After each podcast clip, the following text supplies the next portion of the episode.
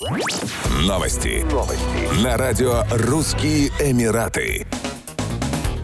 Его высочество шейх Мухаммед бен Заид Аль-Нахаян, президент Объединенных Арабских Эмиратов, направил поздравительное послание королю Соединенного Королевства Великобритании и Северной Ирландии Карлу III по случаю его вступления на престол. Аналогичное послание британский монарх получил от его высочества шейха Мухаммеда бен Рашида Аль-Мактума, вице-президента, премьер-министра ОАЭ и правителя Дубая. Церемония официального провозглашения Карла III новым королем Великобритании состоялась в Сент-Джеймском дворце в Лондоне. Карла III официально официально провозгласили новым монархом на Совете престола наследия. Прокламацию об официальном провозглашении подписали ряд высокопоставленных лиц, в том числе принц Уильям, королева-консорт, лорд-председатель Совета престола наследия Пенни Мордонт, архиепископ Кентерберийский и другие. В последний раз Совет по престолу наследию собирался в феврале 1952 года для возведения на трон Елизаветы II. Тогда на мероприятии присутствовало около 200 человек.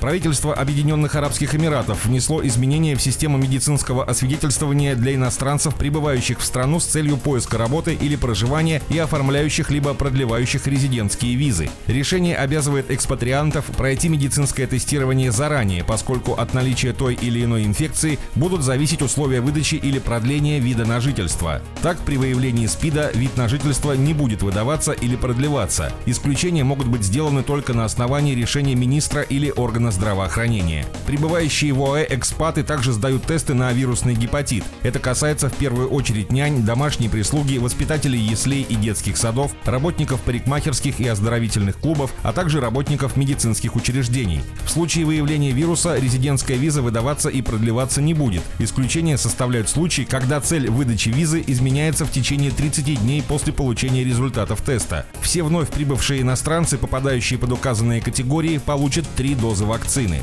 Медицинское обследование на туберкулез также необходимо пройти для получения и продления резидентской визы. Человек, переболевший или болеющий туберкулезом, будет считаться здоровым, если он находится на диспансерном наблюдении в отделениях профилактической медицины. В этом случае вид на жительство будет выдаваться на один год вместе с медицинской справкой, где будет будет указано, что ему требуется лечение. Если пациент не следует лечебному плану, его вид на жительство продлен не будет. Похожие правила распространяются и на инфицированных сифилисом, они также подлежат лечению. От медицинского освидетельствования на туберкулез могут быть освобождены дипломатические работники, члены семьи резидентов, находящихся на его иждивении, а также крупные инвесторы. Вся домашняя прислуга женского пола проходит тест на беременность, по результатам которого работодатель решает, оформлять ему вид на жительство для работницы или нет. Вид на жительство свидетельство не выдается иностранцам, у которых обнаружена проказа.